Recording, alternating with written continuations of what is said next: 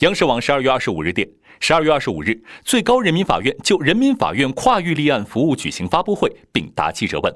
跨域立案服务是立案登记制改革后，最高人民法院力推的又一重大改革，旨在让人民群众在任何一家中基层法院都能够获得与管辖法院同品质的立案服务。会上，最高人民法院立案庭庭长钱小晨宣布，跨域立案服务已经在全国中基层人民法院全面实现。